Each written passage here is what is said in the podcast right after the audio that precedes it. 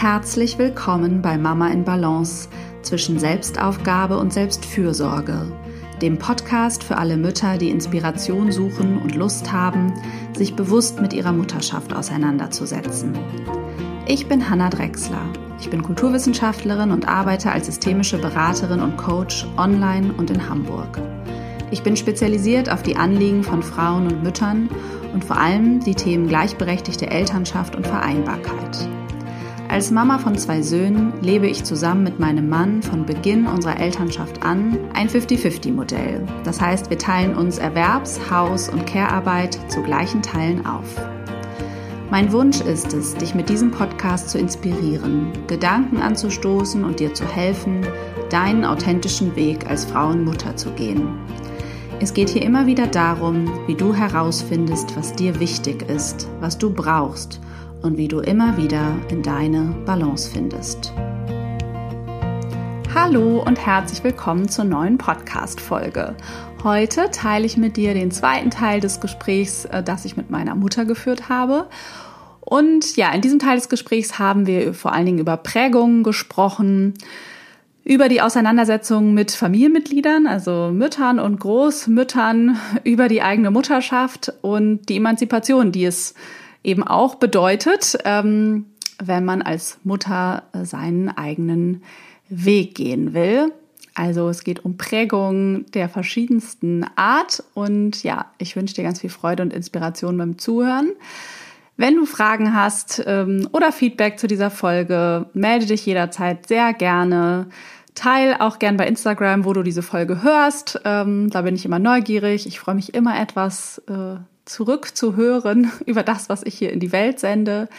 Ich freue mich immer über Feedback und Bewertungen bei iTunes. Ich freue mich, wenn du die Folge mit einer Freundin teilst. Und ja, viel Freude beim Zuhören. Ja, und ähm, das andere Feld, was, was auch immer wieder gefragt wird oder was auch in den Coachings gerade im Moment, ist ja auch immer interessant, was so immer wieder, was so Themen sind, ist jetzt ist oft dieses Mutter-Tochter-Verhältnis. Mhm. Und da wir nun jetzt mit Mutter-Tochter mhm. zusammensitzen, bietet es sich an. Ähm, und es gibt ganz viel Konkurrenzthemen oder Themen, wo Mütter sich sehr bevormundet fühlen von ihren Müttern oder Schwiegermüttern äh, oder manchmal auch äh, Großmüttern, wenn sie denn leben, dass wenn mhm. die zusammenkommen, dann freut man sich ja eigentlich und denkt, das soll jetzt eine schöne Zeit sein, mhm. gerade jetzt so Ostern oder Weihnachten oder irgendwelche mhm. Feiertage oder man fährt da extra hin fürs Wochenende und dann mhm. gibt es aber sehr viel Kritik mhm. und äh, also für das eigene Muttersein, manchmal mhm. auch für den Wiedereinstiegszeitpunkt muss das denn sein mhm. und so weiter und da, also ich kann das ich weiß ja, dass das gibt. Ich kenne das auch aus dem Freundeskreis. Ist jetzt glücklicherweise nicht unser Thema. Ähm, äh, oder ja, ich erlebe es eher so als angeregten Austausch, den wir haben können. Klar sind wir jetzt vielleicht auch nicht immer einer Meinung oder können uns darüber unterhalten. Ich frage mich dann manchmal, oder ich, ich ahne es ja dann auch, also teilweise sind es natürlich Kommunikationsthemen, also einfach wie das gelernt wurde, wie man überhaupt miteinander in Konflikte geht. Und das scheint eben nicht unbedingt geübt zu werden in vielen mhm. Stellen oder an diesen Stellen. Ähm, und da steckt natürlich so eine strukturelle kollektive Dimension irgendwie mhm. auch drin von, wir sind doch eben eine Familie, jetzt müssen wir auch also diesen irgendwie Harmonie herstellen und gleichzeitig sind wir aber in, in der Konkurrenz, die mhm. ja unter Frauen einfach äh, leider viel besteht, ähm, dass wer macht es jetzt hier besser und wie war das als ich damals mit dir, da war das ja auch alles schwierig, das gibt es mhm. auch viel, dass dann die mhm. Großmütter erstmal die anstrengenden Geschichten mit den eigenen Kindern rausholen.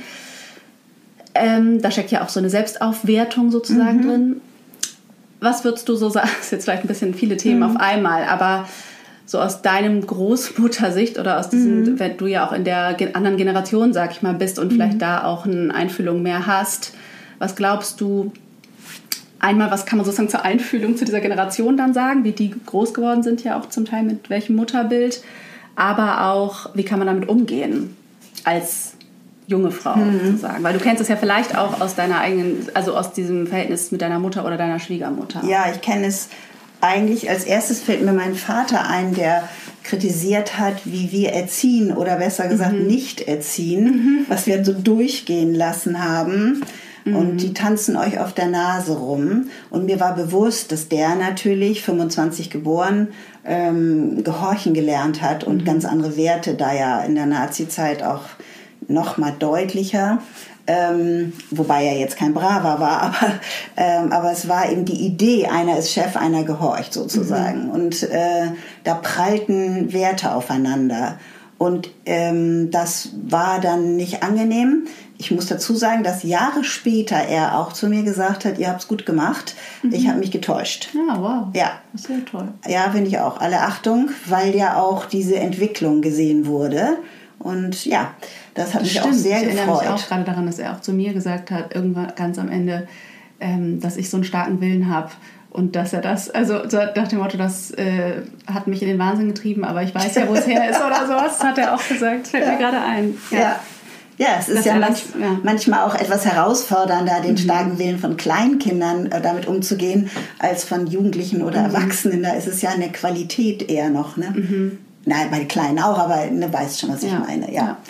Genau, also bei meiner Schwiegermutter war das Thema eher das Benehmen, Tischmanieren und solche Geschichten, anständig mhm. aussehen, ah, ja. hübsch mhm. gekleidet.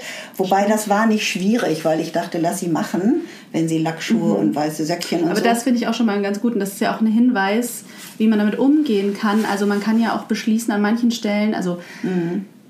Okay, so hier wichtig. läuft es anders. Es ist vielleicht egal. Also ja. sozusagen genau, dann ziehen wir halt hier die Faltenröcke ja, an in unserem Fall. Ja oder wir lassen uns halt mit irgendwelchen Plastikscheiß beschenken ist heute vielleicht eher, was ja. manche, das ist ja mhm. manchmal so ein Werteding, dass Eltern ja. dann finden, das ist zu viel, weiß ich nicht, Medienkonsum da oder eben zu viel Geschenke oder so. Ja. Oder ja, oder eine gewisse also klar, wenn es irgendwelche Grenzen überschreitet, ist natürlich ganz klar, dass man dann irgendwie eingreift. Äh, ja, zum Beispiel, ja, wenn es erstmal was harmloses ist, muss man erstmal abwägen. Ne? Genau, und es war ja auch so, dass ihr als Mädchen das auch interessant fandet. Mhm, also es war kein Problem. Das waren ja, gute Schuhe und dann dürfen es auch Lackschuhe sein. die hat ja Qualität gekauft und, und die hat zum Beispiel am Anfang immer viel Süßigkeiten. Und dann habe ich gesagt, das finde ich nicht so gut. Was hältst mhm. du von mhm. Bilderbüchern? Und da ist sie drauf eingegangen ah, ja. und hat dann einen Buchladen gehabt, wo sie mhm. begeistert immer wieder hingegangen ist. Mhm. Also sie hat auch was gelernt. Mhm. Und Tischmanieren war witzig, weil äh, sie hat viel kritisiert oder euch versucht zu erziehen und dann wurde es immer schlimmer. Das, ja, das kennt man doch, oder? Ja, das, das kennen sicher deine Zuhörerinnen auch, dass wenn ja. man, äh, was man beachtet, ah, ja. wird mehr. Das mhm. ist eine Regel in der Pädagogik. Mhm. Und, äh, und ich habe es am Anfang nicht ganz kapiert, habe ich mir gedacht, was geht hier bloß ab? Aber ich dachte, es hört ja noch ein paar Tagen wieder auf. Und dann habe ich irgendwann kapiert, mhm. dass es ja die Aufmerksamkeit war. Mhm. Aufdauernd setze sich anständig hin und was weiß ich. Mhm. Und da reagieren ja Kinder drauf. Aber das, wie gesagt, ist ja ein paar Jahre später auch schon wieder mhm. alles nicht mehr wichtig. Also ich habe das vorbeigehen lassen. Äh, mhm. so gesehen, also das, was mir nicht wichtig war oder was ich nicht schädlich fand. Ja. Äh, so. Und bei anderen Sachen wie die Süßigkeiten, das haben wir uns gut geeinigt mhm. und das war okay.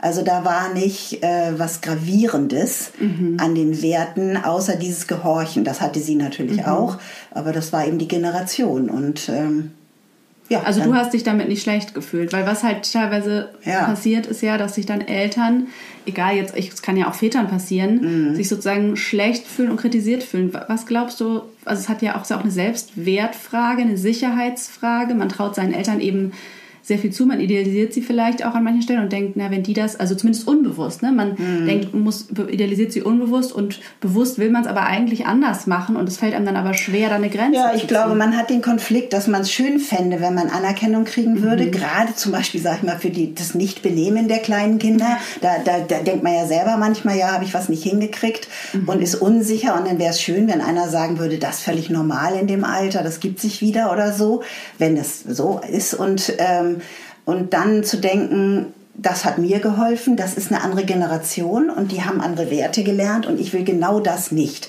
dass mhm. meine Kinder mir gehorchen. Für mich ist ja der Begriff Kooperation. Ich möchte, dass meine Kinder mhm. lernen zu kooperieren und das ist eine andere Qualität und das dauert eben. Sowas lernt sich nicht von heute auf morgen. Ich will ja gar nicht, dass sie mir aufs Wort gehorchen. Und manchmal bin ich auch ärgerlich vielleicht gewesen und habe dann gesagt, das gesagt. Ich finde das nicht in Ordnung, aufs Wort zu gehorchen. Das ist gar nicht mein Ziel. Aber natürlich habe ich auch gemerkt, das haben sie, glaube ich, auch nicht wirklich verstanden. Mhm. Ähm, und dann habe ich mir gedacht, das ist zeitbegrenzt und ich muss nicht aus der Ecke Anerkennung kriegen. Ich kriege vielleicht eine andere Anerkennung auch mhm. für was ganz anderes. Und, ähm, und außerdem natürlich auch für die Kinder an manchen Stellen. Mhm. Also es ist ja nicht dauernd nur kritisch. Nee, ja. Und dann das vorbeigehen zu lassen, ist dem nicht so eine hohe Bedeutung zu geben. Es ist nicht Aufgabe der anderen, mir zu sagen, was das Richtige ist. Es darf mich zum Denken bringen, aber für mich sind da die Freundinnen oder die befreundeten mhm. anderen Familien wichtig gewesen. Wir haben ja auch Kinderaustausch da gehabt und so. Da erlebst du noch andere Kinder. Und wie erziehen wir eigentlich? Haben uns immer wieder mit Eltern auch über was erlaubt man, was ist richtig an Mengen von Taschengeld, an Ausgehzeiten und all diesen mhm. Geschichten. Das fand ich sehr fruchtbar, dass man sich von anderen ja. äh, Ideen holt, aber nicht ja. unbedingt von den Eltern oder Schwiegereltern. Also das ja, das wäre also auch die Frage, wer ist überhaupt, also mit wem möchte ich mich überhaupt vergleichen, ne? oder dann auch eine bewusste Entscheidung vielleicht zu treffen oder sich bewusst auch Vorbilder in Anführungsstrichen zu suchen. Also das kann man ja für verschiedene Bereiche. Man findet ja vielleicht auch bei den einen läuft das und das besonders gut und bei den anderen das. Ja. Kann man sich ja auch was abgucken. Anregungen holen, genau. ja. Oder sich genau. dazu austauschen. Also ich finde, wenn man gekränkt wird von Eltern oder Schwiegereltern, mhm. dann finde ich, sollte man schon so nach und nach, das dauerte für mich bei den Schwiegereltern länger als bei den Eltern, war ich es ja mehr gewöhnt, dann zu sagen, das möchte ich so nicht. Mhm. Das hat schon ein paar Jahre gedauert, mhm. weil ich ja erstmal nett sein wollte. Aber ich habe dann auch gemerkt, das geht ja nicht auf Dauer. Man kann nicht immer nur Ja sagen. Mhm. Man muss auch hier wohnen wir jetzt und so ist ja. das dann. Also das finde ich auch okay. Das hat aber nicht zu Eskalationen geführt. Mhm. Also dramatisch war das ja. jetzt nicht. Und ja. Und was würdest du sagen, warum lohnt es sich, oder das interessiert mir, glaube ich, nämlich auch schon, oder es wird vermehrt Thema, es interessiert sich eben mit der eigenen Mutterrolle und der Prägung der eigenen mhm. Mutter zu beschäftigen. Das ist ja mhm. eigentlich auch ein neuer mhm. Gedanke. Also unsere, mhm. meine Oma hat sich damit wahrscheinlich wenig beschäftigt, deine Mutter, mhm. ähm, aber du hast dich damit beschäftigt, natürlich auch aufgrund deines Berufes.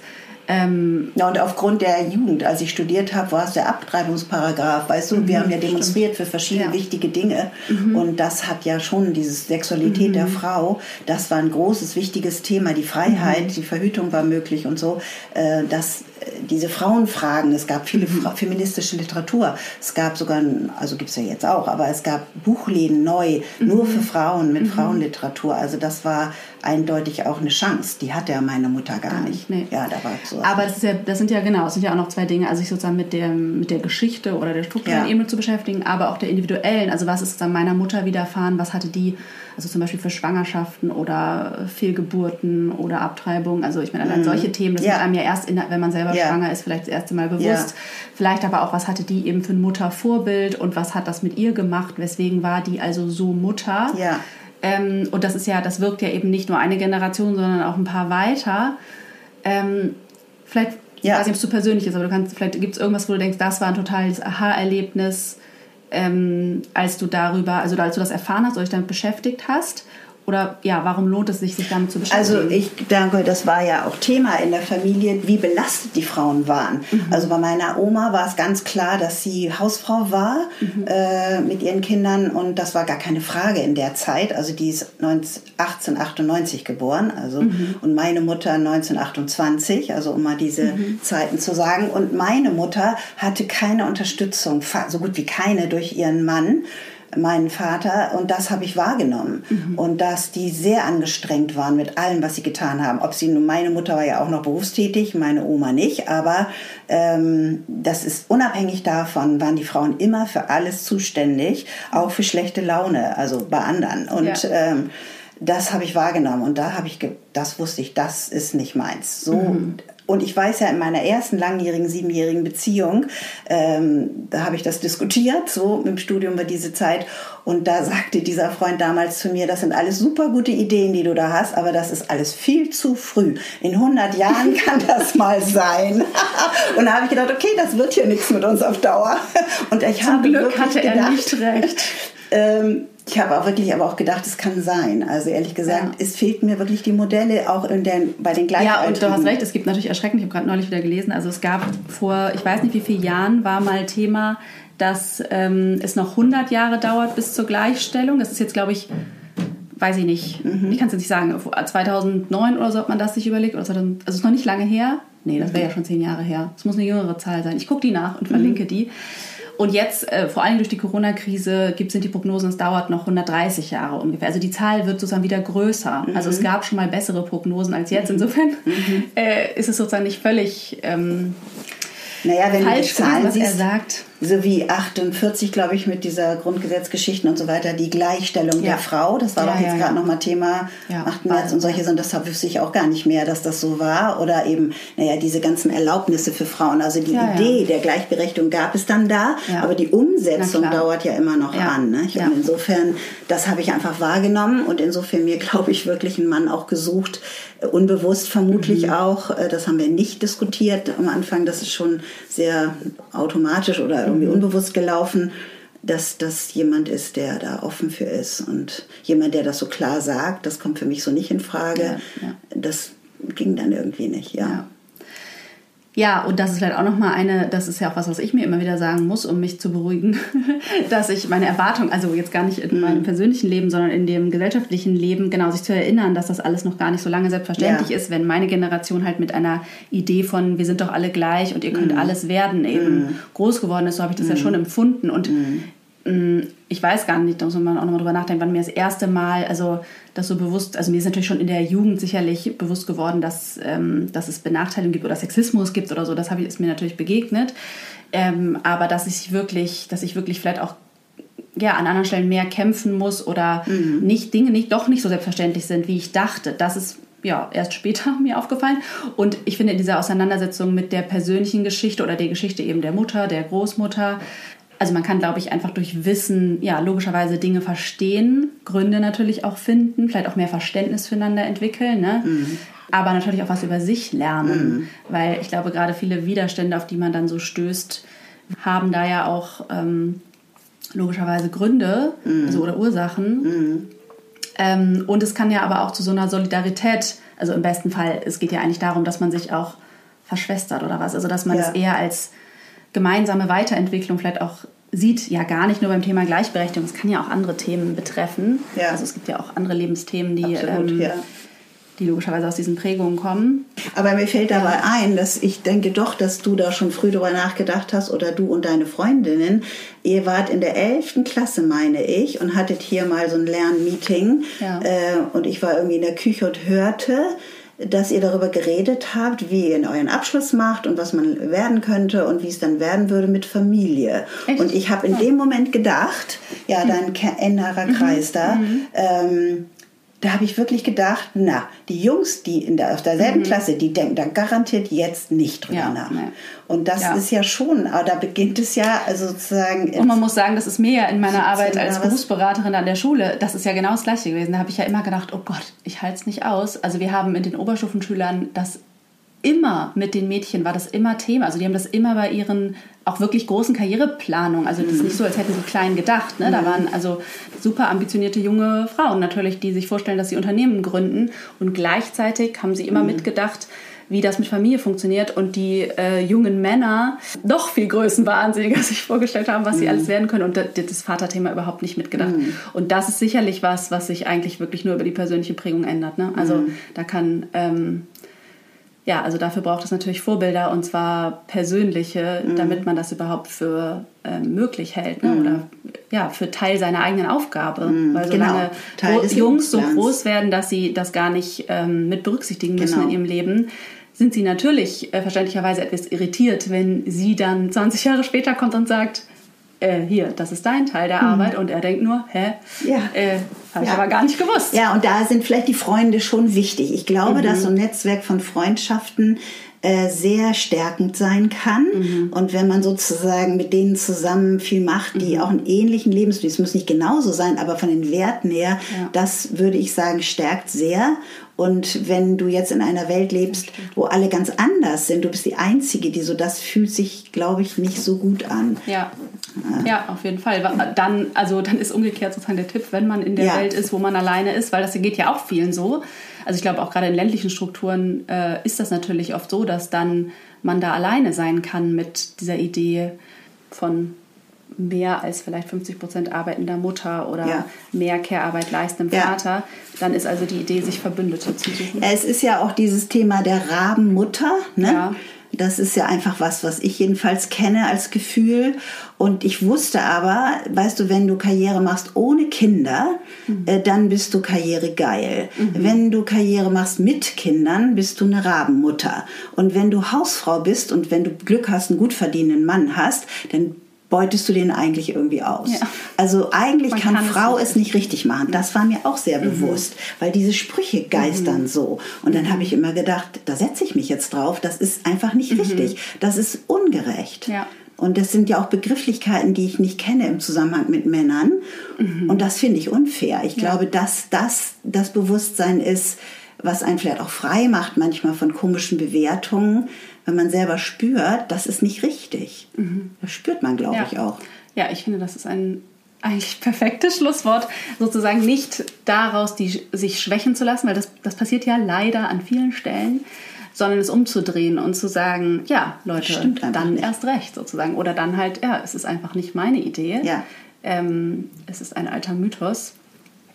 Ja, sich davon zu befreien. Ja. Danke. Ja, danke dir auch. Das war das Gespräch, das ich zusammen mit meiner Mutter geführt habe, was uns beiden auf jeden Fall viel Freude bereitet hat. Und wir haben gemerkt, wir hätten noch über viele auch verwandte Themen oder die einzelnen Themen viel tiefer sprechen können. Wenn du dazu noch Fragen hast oder Anregungen oder Wünsche, dann schreib mir gern an hallo@hannadrexler.de. Es war nämlich tatsächlich auch äh, der Wunsch einer Hörerin, dass wir mal oder dass ich mal eine Folge gemeinsam mit meiner Mutter mache. Insofern nehme ich sehr gerne eure Anregungen auf und freue mich da ähm, ja, über Rückmeldungen. Ansonsten bleibt mir noch zu sagen, dass am 22. Mai der nächste Mama im Berufskurs startet. Und wenn dich das Thema berufliche Umorientierung hm, oder auch Fragen, was für dich der nächste berufliche Schritt sein könnte, beschäftigen. Wenn du darüber Klarheit finden willst und auch deinen beruflichen Selbstwert stärken möchtest, dann schau dir das alles mal an. Du findest ähm, auf hannadrexler.de unter Online-Angebote Mama im Beruf alle Infos. Ich führe mit allen Teilnehmerinnen ein Vorgespräch. Wenn dich das also irgendwie anspricht, ähm, melde dich gerne. Es gibt jetzt noch fünf freie Plätze. Und ja, ich mag diese Arbeit in Kleingruppen ja sehr, sehr gerne und freue mich, falls du da dabei sein magst. Ja, hab auf jeden Fall eine ganz schöne Woche mit hoffentlich viel Sonnenschein und ja, alles Liebe.